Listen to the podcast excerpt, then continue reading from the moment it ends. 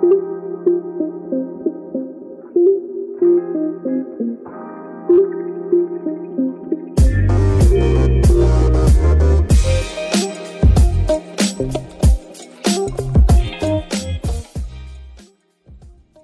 大家好，我是 Rice。那我们这次 Party 在 One One 找两个研究员的好朋友 Dale 跟凤仪一起来聊聊如何透过设计研究影响产品决策。那 Dale 现在就是在国台湾是第一位招募的使用者研究员，之前我们是在雅虎任职，然后凤仪就是在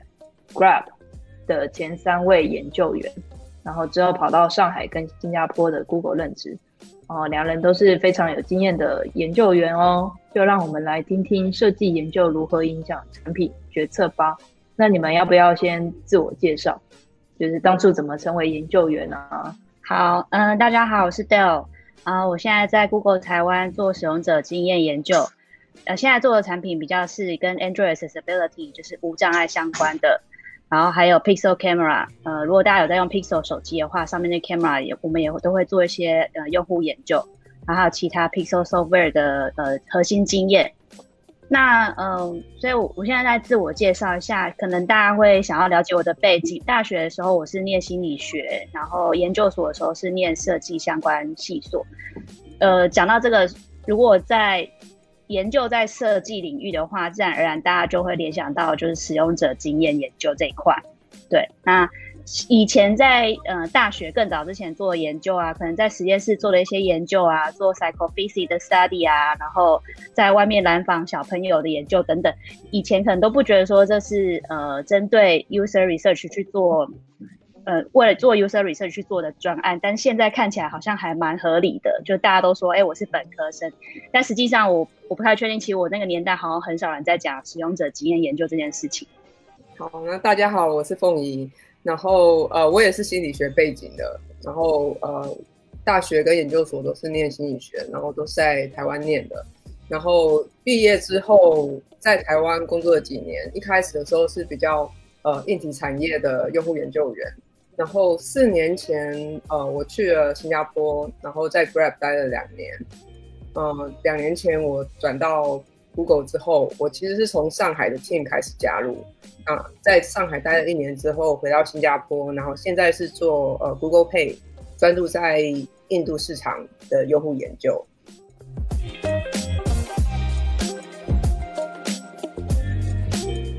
嗯，大家好，我是利亚。那很开心今天可以请到。Dale 跟凤仪，那一开始其实因为你们刚刚两个人都有提到一个共同点，是你们啊的背景都是念心理系嘛，所以其实我也蛮想蛮好奇的，就是你们当初在念心理系的时候，就知道你们会呃要将来要朝研究员这个领域发展吗？还是当时其实也不太清楚啊之后未来的职业发展有什么选择？我想这个我刚刚就稍微有提到，当初在念大学部的时候，其实比较少，包括学校老师或者是相关的实习的呃这种机会也比较少，使用者体验研究。但是产业一直在跑嘛，所以就是如果如果你专注在你当下做的事情。那像我当时是后来对设计有点兴趣，然后继续做设计，然后发现说，哎，其实，在设计这一块，经常久以来都有一些研究在进行。那这比较像使用者体验研究的部分，所以自然而然就等到机会到，然后产业也渐渐变成熟的时候，呃，就顺理成章的，好像做使用者经验研究这一块。嗯，那我的话，其实我在念心理学的时候，并不知道心理学可以做什么事。但我的确是一直觉得，就是生活里面有很多不太合理的东西，跟呃，不管是产品设计也好啊，或者是有的时候有些椅子坐起来就是不舒服啊，或是桌前桌子用起来就是会刮到手啊。那那个时候我其实是一直觉得，把心理学如果可以放在这种日常生活中，呃，会遇到的地方，改变一些世界不合理的地方，好像是蛮合理的。但是其实当时好像。没有那么明确有一个用户研究员这样子的角色，对，但是嗯，好像现在因为很多的呃，不管是 App 也好，或是 Software Product 也好，因为所有的事情都在变，而且因为这些产品出现了，那你的你的嗯，市场上用户可以使用者可以取得的产品也多了，所以你必须要一直不断的去了解现在的人到底接触哪些讯息，到底不断的人也是不断的在改变嘛。几年前根本我们的爸爸妈妈，比方说他们可能根本不会用这些东西，或他们根本不理解这些东西。但是现在如果你要做一个产品，不是给你自己用的，或是不是给你自己熟熟悉的族群用的，那持续的了解用户，好像反而就是顺理成章的变成一个必须的事情。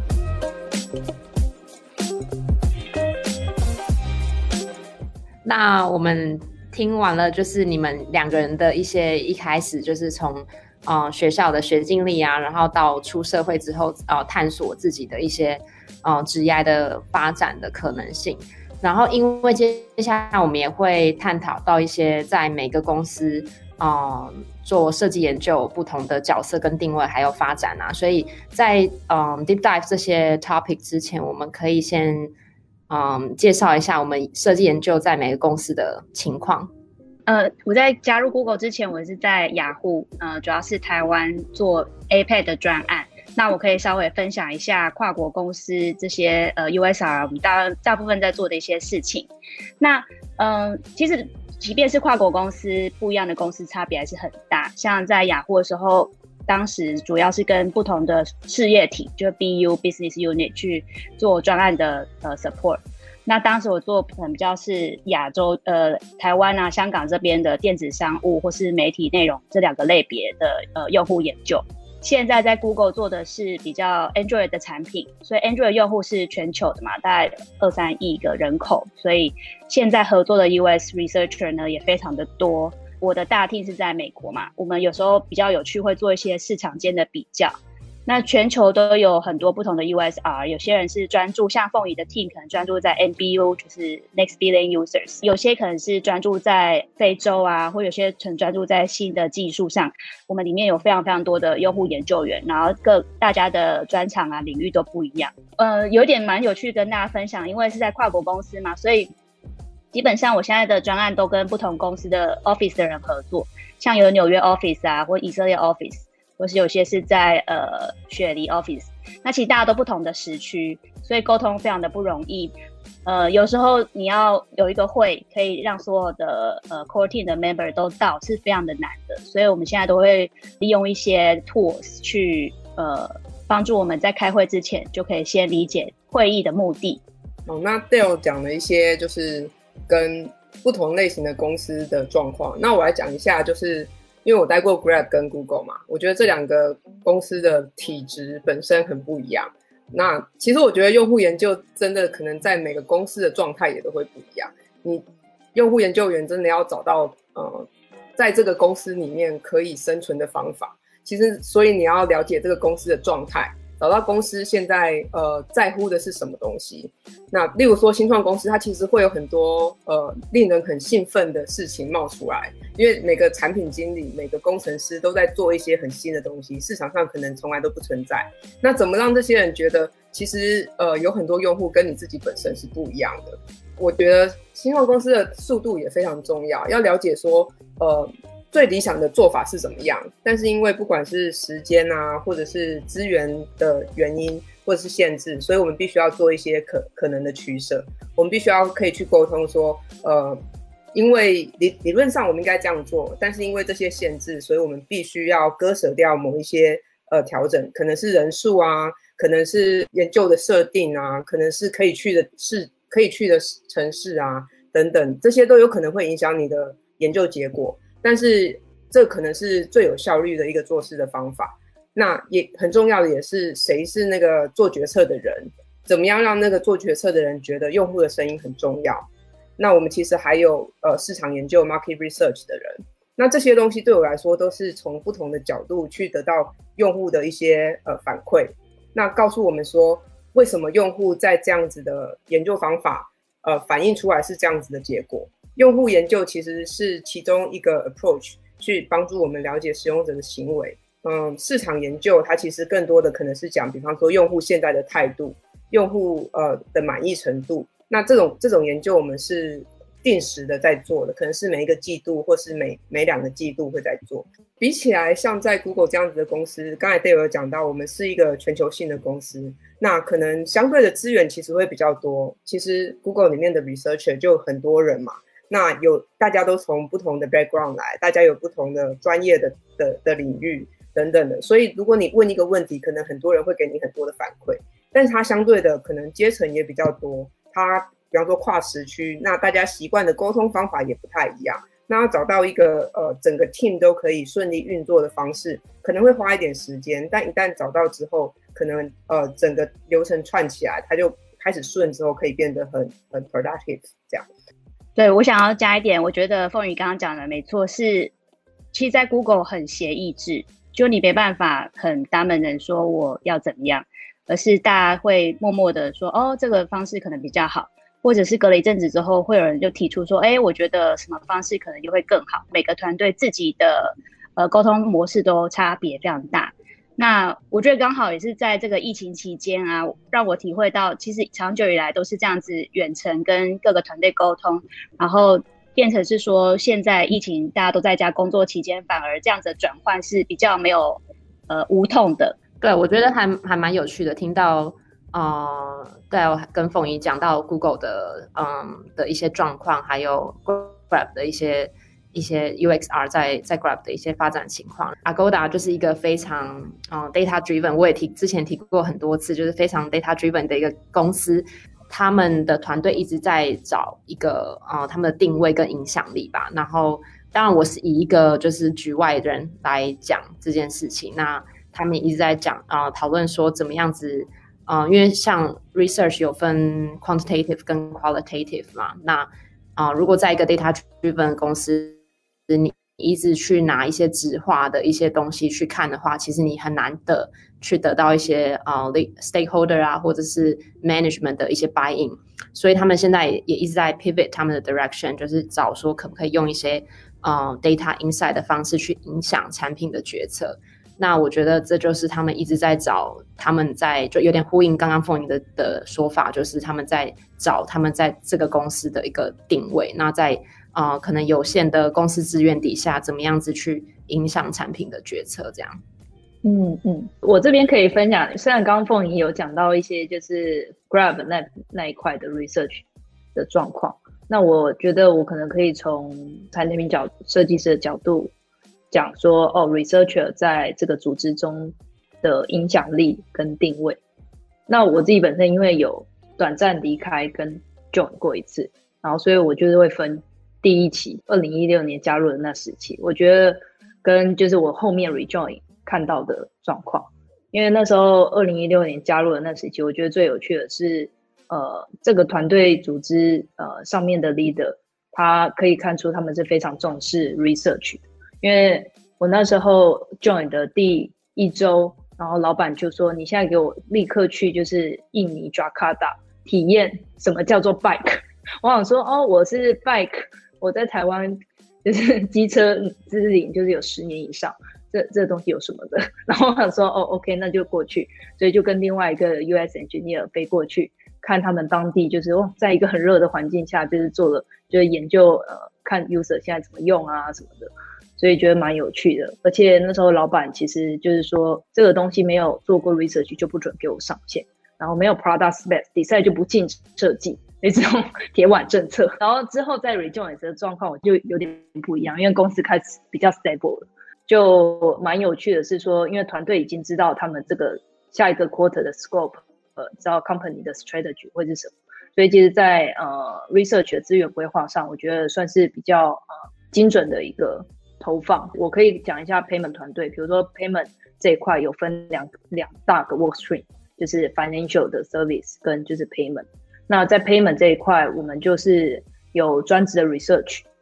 几个 researcher 去呃帮忙去做这一块这这边的一些呃 research。但是因为 payment 下面有又分好几个 work stream，比如说 payments 就是有包括 consumer payment experience 或是 payment code 有包括 funds flow 或是 merchant 的 experience 或者 online accept 类似这些东西，所以其实每个 quarter 每个 team 都会有不同的呃，比如说我们有十个项目，那可能会有几个重点。那这几个 team 之间有哪些会是呃这个 financial 这边的 focus？那他们就会投放比较专职的 research 去去放在一些特定的 project。所以在 quarter 里开始之前，design manager 跟 design 就要去说，哦，我们这几个项目哪些是需要 research 的资源，然后我们要做的是什么样的研究？它是 fundamental research 还是它是 user test？那还是说它是比较是 concept test？然后我们会需要，比如说会需要两轮吗？就是要做一些 estimation 的沟通，然后他们就会跟我们去沟通说，哦，为什么这个需要？你们的目标是什么？然后会去 involve Prada，把他们相关的一些 information 放进。那其实我我也蛮好奇，就是呃，从你们两个 Dell 跟就是呃凤仪的经验啊，因为你们经历过很多不同的案子。那有些案子它可能是从零到一，有些案子可能是 product 的 iteration，有些案子可能是呃一个非常小的东西，或是非常 urgent 的东西。要不要分享一下说，从 research 这个角色在公司中，那你们 research 加入案子的时间点，跟你们怎么做出这些贡献跟建议？嗯，我觉得这个问题非常的好，就是常常会被问到。然后刚刚 Rice 有提到一点，很多时候你加入团团队的时候，产品它已经是一个很 messy 的状态了，就不太可能是从零开始。应该说，大部分状况你都不可能从零开始。所以，当我加入的时候，或是说任何一个新团队、新的成员加入的时候，我觉得最重要其实就是了解呃产品跟团队的脉络。所谓的产品，就是大概知道它怎么开发，然后基于什么样的呃逻辑，现在走到今天这个程程度。那团队也是，因为有些团队的队员就进进出出，所以很多时候你问 A 或问 B，他可能会不知道说，哎，我也不知道为什么这样做，可能大家都这样做，所以我们就发展这个 feature 等等。那我觉得不论是在哪个阶段加入这个产品，然后帮助团队去做一些 research 的话，都必须要有足够的脉络去帮助我们呃面对不同的问题，然后更重要，我觉得是帮助团队获得共识，嗯。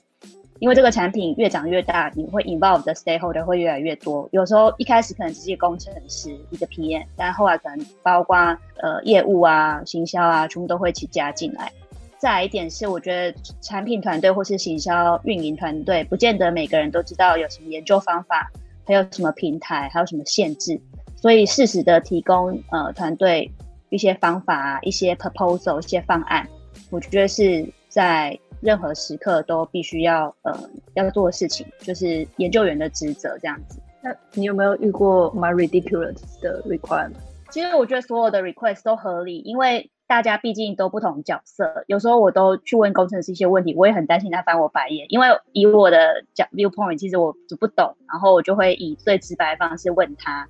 然后，所以永远不要假设说谁知道你在做什么，或是谁有你这个领域的 domain 好这不可能事情。所以我觉得能做就是，也是在进加入任何一个团队，就会鼓励大家问问题，或是把你心里积藏已久的就拿出来问。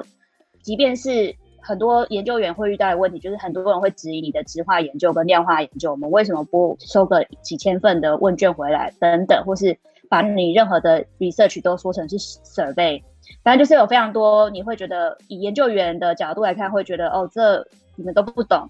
但是呢，我觉得这件事情是，嗯，对我而言，我不会用这样子的方法去想，因为就像我也不懂工程师在做什么一样，就是就是适时的帮助他们了解真正的问题。那我觉得最忌讳就是大家已经想好说，哦，我们要找。哪里的使用者，然后我们想要请他们用一下，然后帮我们填五呃五题的问卷，然后你可以帮我们做。像这种的，就一听就很很有问题嘛，因为你不知道他为什么要做这件事情，他的目标是什么，他的想要回答的研究问题是什么，然后有可能收回来，你会获得一些非常呃不知道怎么分析的结果。那是因为一开始你就没有制定你的假设，你没有制定你想要回答的问题，然后你的研究没有很严谨。我不是说要像实验室那么严谨啊，但是我的意思说，基本的逻辑啊，你之后收回来可能可以怎么做，这些都是必须要在事先就有足够的讨论，然后有一些呃期预期这样子。觉得重点就是，呃，怎么帮助团队中不同的人了解到他们目标问题是什么，然后有什么方法资源去协助，然后这才是呃研究员我觉得在各个不同阶段加入的时候的价值所在。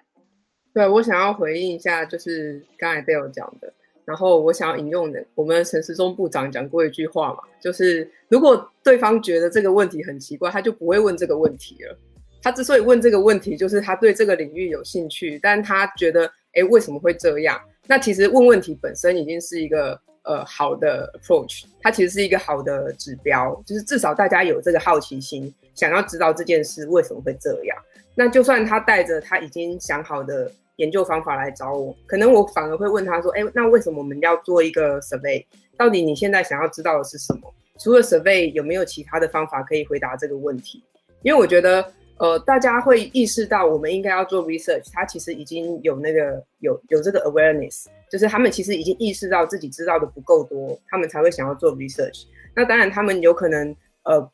不不见得他们 propose 的那个方法是最好的方法，那这就是我们可以帮助他们的地方嘛？对，那所以我通常都会从我们这个时间点最重要的的要回答的问题到底是什么？那要回答这个问题，我们有什么方法可以回答它？那为什么这个问题是重要的？因为我觉得，呃，常常有的时候在，比方说 PM 啊，或者是呃 designer，他们来找我们的时候，他们他们已经有一个很他们觉得重要的。商业指标或是商业问题要解决，比方说，呃，例如说你带着一个好 help center 好了，因为太多人打电话给我们的 help center，我们想要减低打电话来的人。那其实你如果完全不问为什么的话，你只要把电话拿掉，就没有人会打啦。但我们都知道这是一个治标不治本的做法嘛，它还是不会解决用户到底哪里遇到问题，我们要怎么呃让帮助用户，同时减低我们的 help center 的 call number，对。所以，如果是这样子的问题，我可能会先问：哎，大大家打电话来到底都问些什么问题？我们有有没有办法从产品的方法去解决这个问题？那另外就是为什么大家这么常打电话？大家打电话的时候，这个 experience 是什么？他们的期待是什么？有些时候他们来找我们，我们反而问他们更多的问题。那其实，在这个对答当中，你就得到更多呃跟这个问题或是跟这个研究相关的一些脉络。那你就可以更更了解说：哦，我。因为时间的限制啊，或是资源的限制，所以呃，你多快要找到这个答案？那他们最重要的事情是什么？他们想回答什么样产品的问题，还是组织内部的问题，还是商业的问题？我觉得就是一个完整的或是理想的流程，可能永远不会发生。但是任何一个时间点都是一个好的起点，就是你任何一个时间点开始想要更了解用户，那你的产品就有机会更接近用户要的东西。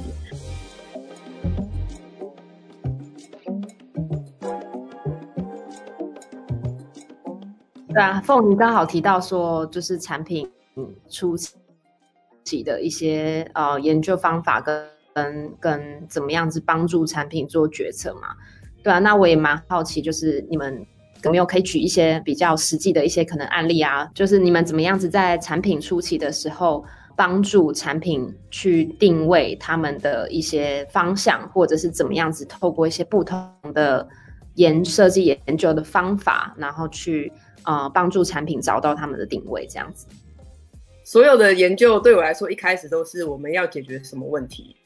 然后为什么这个问题重要？我们要解决的是商业的问题，还是用户面对的问题？为什么？呃，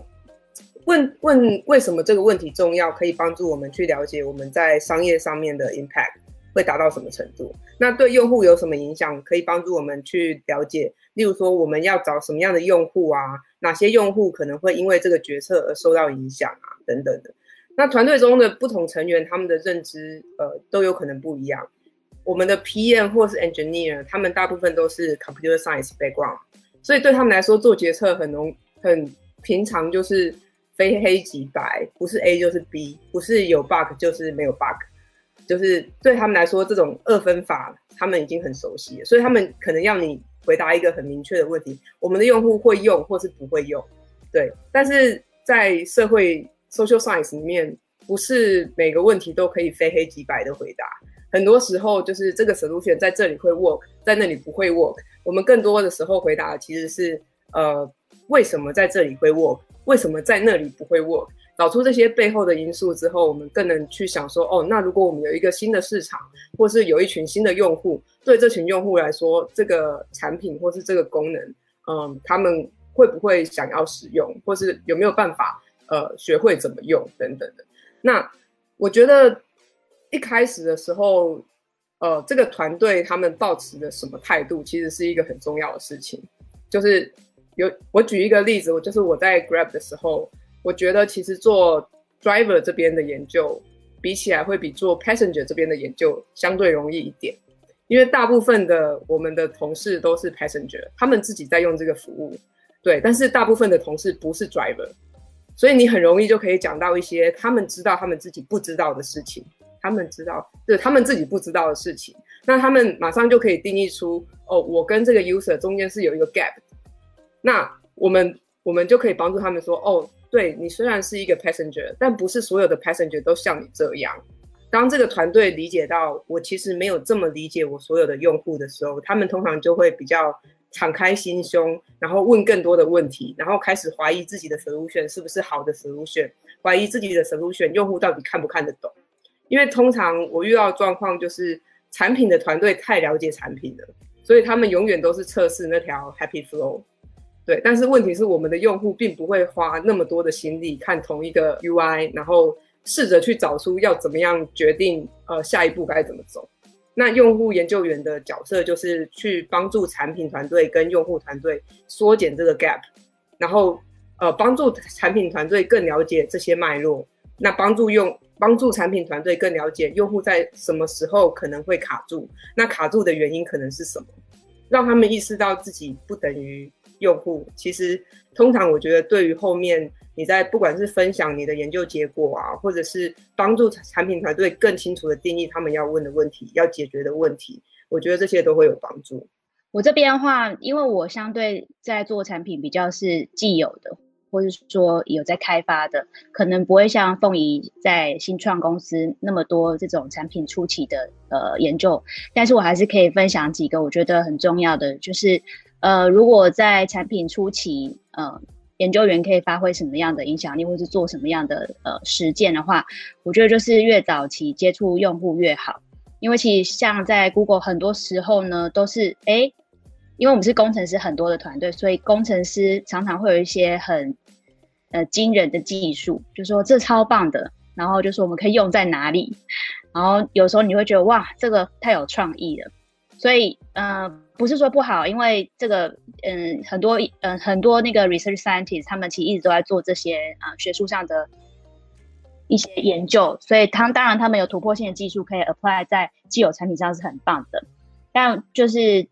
我们的角色就是让他们尽早去接触用户，然后了解到说这样子有没有机会落地，或者说在呃一般 external user 上面，呃 feedback 是什么？像我们在做产品开发的时候，有时候会以 internal 的 Google 就是自己内部员工为主。那其实内部员工我觉得 bias 就很大，因为大家普遍上是 tech savvy 就很聪明的用户啊，或是完全就科技业，所以你其实都知道怎么做怎么做。但实际上你在接触 external 的使用者的时候，会发现这些 external 使用者他有非常多的困难，有时候不见得是他的嗯知识，有时候可能是他的 infrastructure，他的环境不允许他做这件事情。所以假设我们今天哦，因为我现在在开发一些专，我本来想要举一些例子啊。好，我我先我先呃马赛克好了，就假设说今天有一个技术超棒，就我们现在在开发的技术它很棒，然后它是有一些呃 machine learning 的呃呃 mechanism 在里面，然后呢，我们也觉得它很有机会可以突破一件事情，但是呃，当我们看这个产品，它现在初期它的主要用户可能都是在印度或是印尼或是呃墨西哥这种地方，然后我们觉得。这个技术要 apply 在这些使用者身上，实际上呢，他会遇到很大的困难，是因为这些使用者他们手机其实都不是高端的 Android phone，就是呃 low end 的 Android phone，所以它非常有可能没办法 support 我们呃已经开发就是正想要 implement 的技术，所以这时候呢，当呃 PM 可能就会说，哦，我们可以跟谁谁谁聊一下，谁谁谁他有这个需求。但其实你就要告诉他说，哦，是不错，但是别忘了，其实我们最主要初期我们想要 roll out 的这些 user，他们是在呃 MBU 或是 developing markets，对，所以我觉得，嗯，早越早期接触用户是越重要，而且你要找尽可能的去接触 external 的使用者，这可能也呼应到凤仪刚刚讲的，呃，可能所有的产品团队大家都是 passenger，就很少人有这个 driver 的 experience。那一样，其实我觉得同样的，呃，Google 的员工其实我觉得三号非常的 bias。所以只要有人 reach out 就说，我们想要做一个很快的研究，我们想要快速知道，呃，我们想要做 internal Google 了，通常我都会说不要，就说 no，因为很大的情况下，你其实嗯会很得到很 bias 的 response。然后另外一件我觉得也可以提的就是，当很多时候一个产品初期想要有个 idea，想要知道会不会 work 的时候，其实我可以，我觉得可以去找一些呃 second hand 的 literature review 去帮助你了解说，哎，这样子的东西到底可不可行。嗯，可能 Google 相对 resource 比较丰富啊，所以其实很多时候你会发现很多 research 已经被做过了，就不需要再做，或者说它有在学术上，可能在呃业界或学术上，你其实可能也也可以找到一些 literature review，在提供一些资源资讯，告诉你说这件事情可能呃相对而言不是那么的可行等等的，这可能也是一个方式。那我们的上集的分享就到这边喽。这一期就是比较多探讨 Dale 跟凤仪当初如何成为研究员的心路历程，设计研究在每个公司的概况，并涵盖了一些经典的考古题，像是研究员在不同案子加入的时间点，研究员对于产品初期的 approach 与实践。那下一集我们将继续聊聊 research 如何帮助团队 pivot 方向，并将产品思维、使用者思维、商业思维整合到一起，找到 product market fit。或是说，研究员如何估量产品 roll out 后，研究对产品真正带来的影响。那我们下集见喽。